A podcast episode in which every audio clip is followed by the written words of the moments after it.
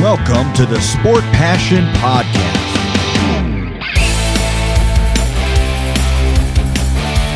And here is your host, Lars Marendorf.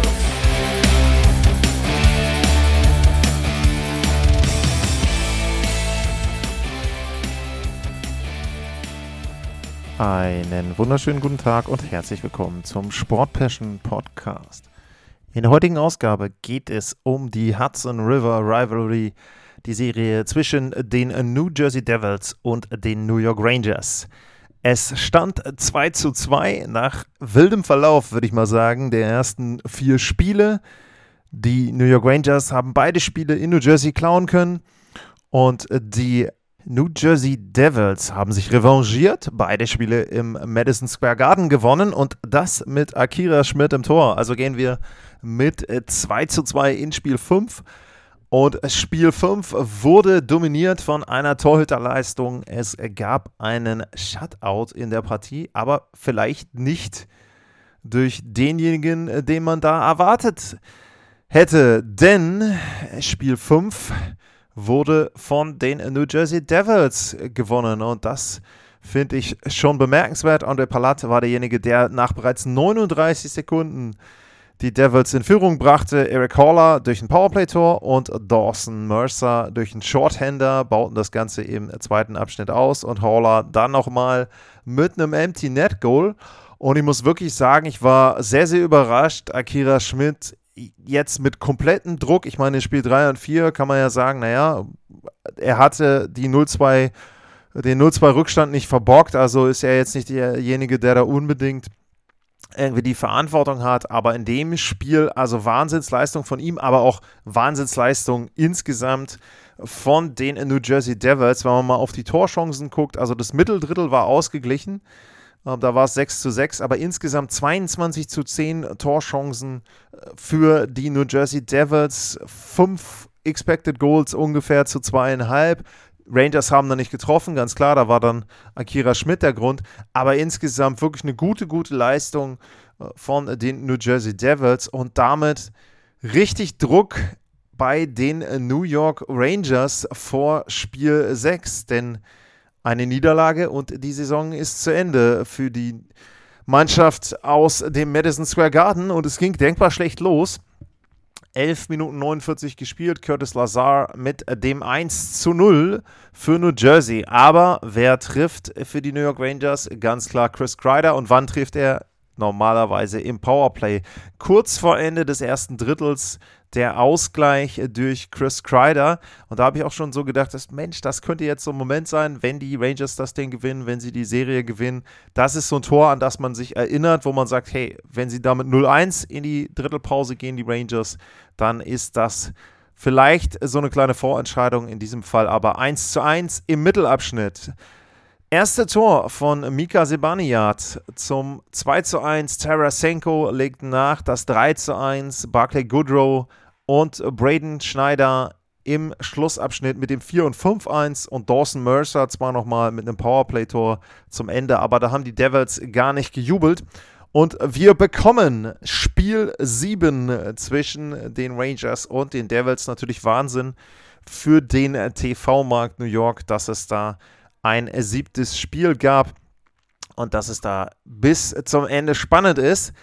Und dieses siebte Spiel, das hatte auch einen Verlauf, den ich vielleicht vermutet hätte, aber wieder mit einem anderen oder mit anderen Protagonisten in einer anderen Art und Weise, wie ich das gedacht hätte.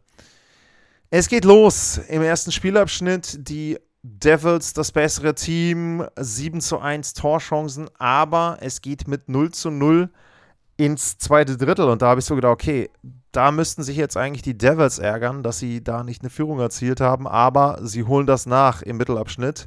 Michael McLeod durch einen Shorthander und Thomas Tatar baut das Ganze aus mit seinem ersten Tor in der Serie.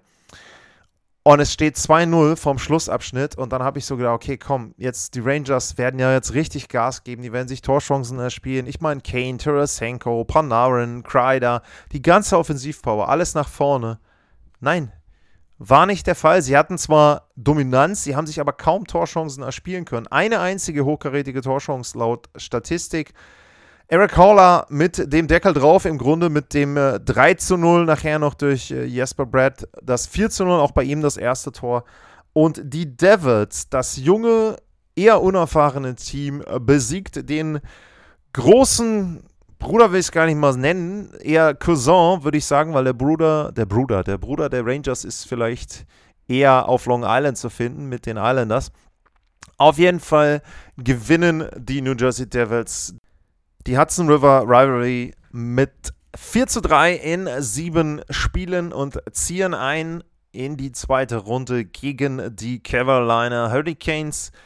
Da wird es eine Vorschau drauf geben auf die Serie und deswegen will ich heute eher noch den Blick werfen auf die New York Rangers. Und da muss man ganz klar sagen, das ist für mich schon eine große Enttäuschung und ein großes, ich will nicht sagen Versagen, sondern es ist einfach, sie bleiben hinter den Erwartungen zurück.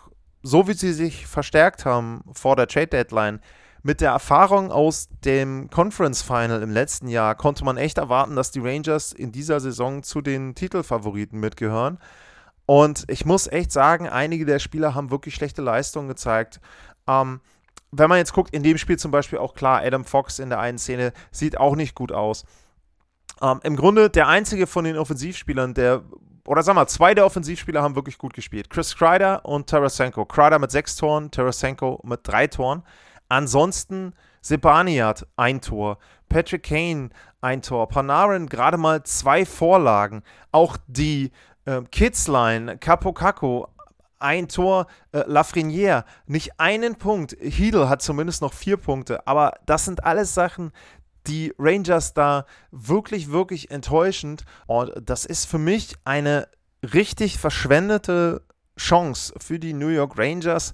Ähm, sie, sie hatten wirklich die Gelegenheit, Carolina ist angezählt, die haben offensiv richtig Probleme. Die haben sie im letzten Jahr geschlagen. Da wären sie für mich der klare Favorit gewesen, die New York Rangers. Sie haben auf dem Papier den besseren Torhüter, sie haben die bessere Offensive, sie haben eine gute Defensive normalerweise. Da wären sie richtig Favorit gewesen.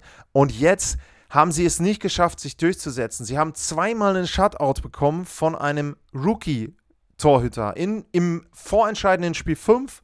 Das wäre ein Spiel gewesen, wenn sie da gewinnen, dann zu Hause, Spiel 6, Madison Square Garden wäre sehr, sehr einfach oder einfacher gewesen als der Weg jetzt. Und dann in Spiel 7 auch wieder kein Tor erzielt. Absolut enttäuschend für mich.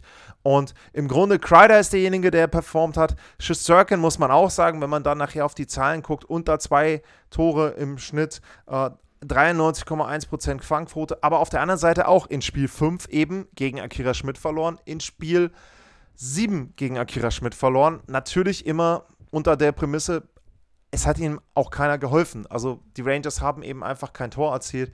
Und das ist wirklich ein Punkt. Also ja, schwierige, schwieriges Aus, finde ich, für die New York Rangers. Es gibt einige Fragezeichen, auch was Verträge betrifft. Ähm, Kane hat keinen Vertrag mehr, Tarasenko hat keinen Vertrag mehr. Sie haben viel investiert vor der Trade Deadline und dabei ist jetzt wenig Ertrag rausgekommen und ich kann mir auch vorstellen, dass Gerard Gallant hinterfragt wird. Warum? Weil es New York ist. Weil äh, James Dolan im Hintergrund ist, weil James Dolan viele Dinge hinterfragt, selbst wenn du vorher erfolgreich warst. Und in dem Fall muss ich echt sagen, es kann wirklich sein, dass diese New York Rangers im nächsten Jahr auf der Bank, also hinter der Bank und aber auch auf der Bank etwas anders aussehen als die, die wir jetzt gesehen haben. Und ich glaube wirklich, sie haben eine Riesenchance verpasst. Es gibt ein paar Vertragsverlängerungen, die sie machen müssen. Ich weiß nicht, wie sie das mit dem Salary Cap hinbekommen. Und ähm, das wird, glaube ich, wirklich ein, ein echtes Problem werden jetzt im Sommer, da die Mannschaft wieder vernünftig umzubauen. Also für mich auch überraschend. Das war ja die einzige Serie, wo ich gesagt habe, da setzt sich der Underdog, also das Team, was von der Platzierung her unter der anderen Mannschaft einzuordnen war durch, wobei das ja ein 2-3-Matchup war, auch nicht mit viel Unterschied. Also ja, wie gesagt, die New York Rangers für mich sehr, sehr enttäuschend. Mit dem Aus Glückwunsch, Glückwunsch an die New Jersey Devils. Und wie gesagt, da wird es dann noch die Vorschau geben für die Serie gegen die Carolina Hurricanes. Damit heute in dieser Folge jedenfalls eine ganz, ganz schnelle Folge. Einfach nur kurzer Blick auf die Serie und ein kurzes Fazit. Ich bedanke mich für heute, für diese Sendung, fürs Zuhören. Bleibt gesund und tschüss.